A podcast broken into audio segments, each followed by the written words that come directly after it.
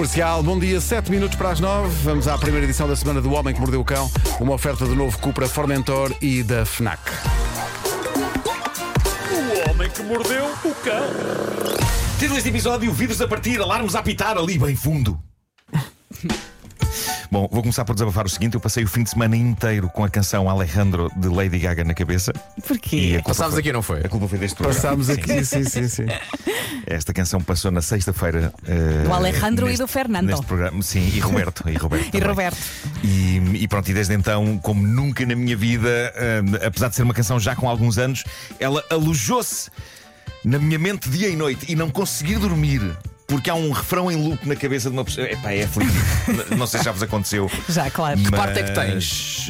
Alejandro, Alejandro, Ale Alejandro, Ale Alejandro. Mais bizarro era sempre que havia um silêncio numa conversa, eu começava. Tá, Estás a falar com alguém, não é? Pausa. Alejandro, Alejandro. Olha, agora lembrei-me do filme convosco. Divertidamente, quando eles eh, estão na cabeça da miúda. é verdade, sim, sim, Ela lembra-se da música de um spot qualquer é também. verdade, é. Ah, e, e pronto, tinha que desabafar. ah, foi muito, muito aflitivo. Apesar de ser uma boa canção, é uma boa canção. Eu acho uma boa canção. Acho uma boa canção pop. Ah, é assim meio, meio galhofeira. Mas, mas não me saía da cabeça. Bom, a primeira hoje vem da América, mais precisamente de Massachusetts. Uma família de lá recebeu de repente 5 milhões de dólares. Eu creio que qualquer uma das nossas famílias gostaria de receber isto: 5 milhões de dólares. É mais ou menos a mesma coisa em euros. A razão pela qual receberam esta quantia é extraordinária. Isto foi uma indemnização porque a família vive ao pé de um campo de golfe e durante anos viveu no terror. Nos últimos 4 anos, a sua propriedade foi atingida por 651 bolas de golfe a toda a velocidade. Ora, eu não percebo muito de golfe. Como aliás ficou claro numa manhã em que fomos jogar golfe. Mas há uma coisa sobre a qual eu percebo, malta. Percebo que uma bola de golfe, um, é rija e dois, geralmente move-se no ar a uma velocidade que anda ali próxima das balas. Ou seja, uma pessoa pode morrer levando com uma bola de golfe na tola. É um facto. É um facto. E este casal, Eric e Athena, vivem ao pé do Indian Pond Country Club, com um campo de golfe que abriu há quatro, há quatro anos e que acabou com o sossego destas pessoas. O que é irónico porque os praticantes de golfe, está aqui Vasco Almeida que não me deixa mentir, dizem que não há atividade mais relaxante, não é? Do que jogar Diz- golfe. Sim. Relaxante para quem atira as bolas, quem Sim. leva com elas. Está tudo menos relaxado. Ah, ao- longo destes anos, de acordo com o processo, a família viu múltiplas janelas serem pulverizadas Imagino. com bolas de golfe a entrarem à bruta por elas adentro. Caramba, ainda há pessoas que se queixam por viver ao pé do aeroporto. Ah, os aviões fazem muito barulho. Pelo menos não entram nas casas adentro. Mas imaginem o terror. Eu não sei como é que eles aguentaram ali 4 anos. 651 bolas a entrar-lhes pela casa adentro. Dá uma média de cerca de 162 bolas por ano. A despesa em janelas. A despesa em janelas. Dito isto, por 5 milhões eu vivia na, na boa ao pé de um campo de golfe. Andava dentro de casa sempre com um capacete de mota. Ou pelo menos com uma Sim. panela enfiada na tola e com um fato Mas olha- feito de tampas de tachos. Mas isso no verão é pá, chato, em termos de calor.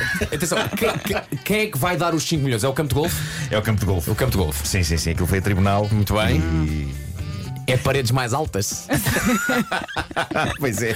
Pôr, pôr Pois umas é. vedações e, uma, e umas redes. ponham uma cerca alta. Isso Eles, é. se calhar, já sabiam que iam receber e combinaram. Quando isto chegar aos 5 milhões, mudamos de casa. É isso, é isso, é e isso. foram poupantes, Agora podem, basicamente. podem comprar uma belíssima casa agora. Sim. É, ali agora sim. perto do aeroporto. boa. É isso, é isso, mais sossegada. Bom, e agora um homem a ir à loucura com um apito.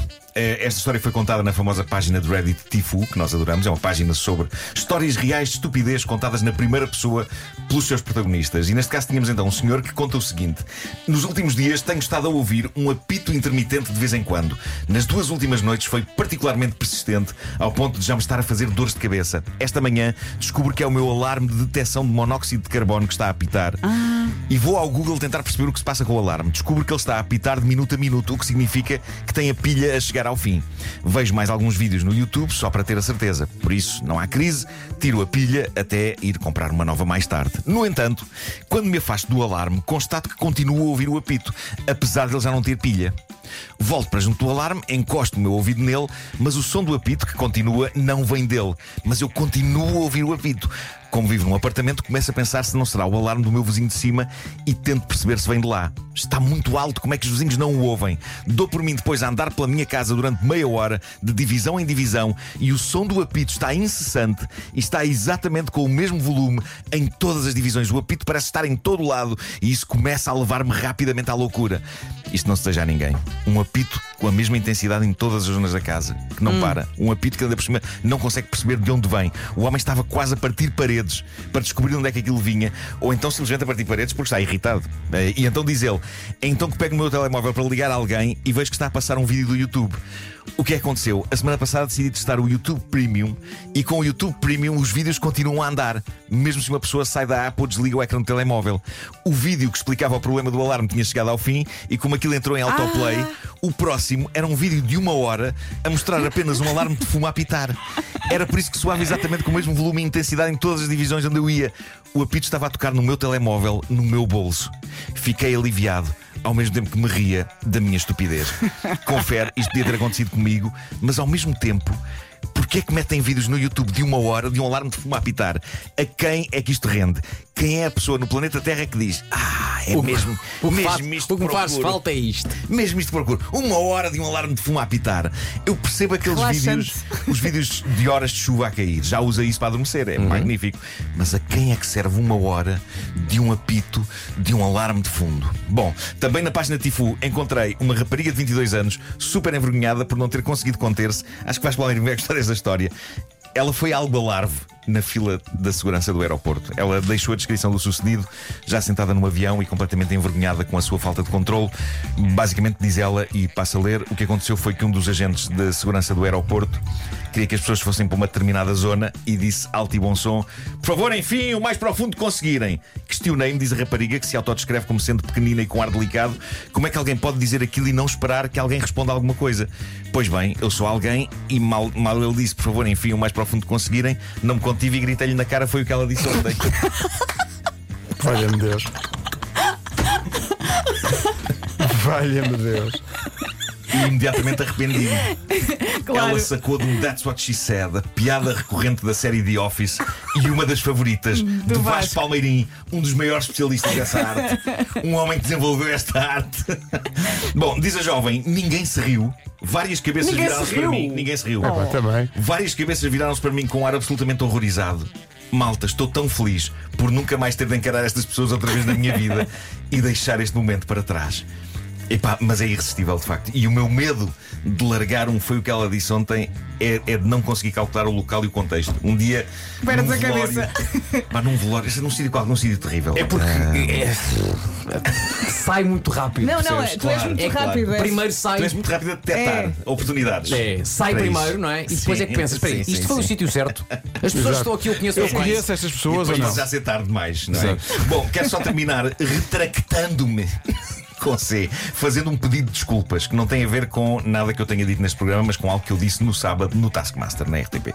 Como já gravámos aquilo tudo, não dá para pedir desculpa no programa, por isso eu vou usar este fórum, porque isto é um fórum, não é? Não sei se sabem que isto é um fórum. Não é uma rubrica. Uh, é um fórum. Uh, vou usar este fórum para pedir desculpa pela minha argolada. Uh, a prova de apagar uma vela a grande distância foi gravada nas instalações de um clube desportivo cujo nome eu disse mal. Eu disse que era o Independente Futebol Clube Torriense. E não é Torriense.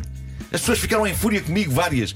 É Independente Futebol Clube Torrense. Torrente, sabes que o meu irmão falou-me disso? Torrense. Sim. E eu percebi que várias pessoas, embora gostando do programa e até desde que se assina, ficaram algo chocadas com aquele i que eu meti ali a mais. E por isso eu estou aqui a retirar esse i e a prestar o devido tributo ao Independente Futebol Clube Torrense.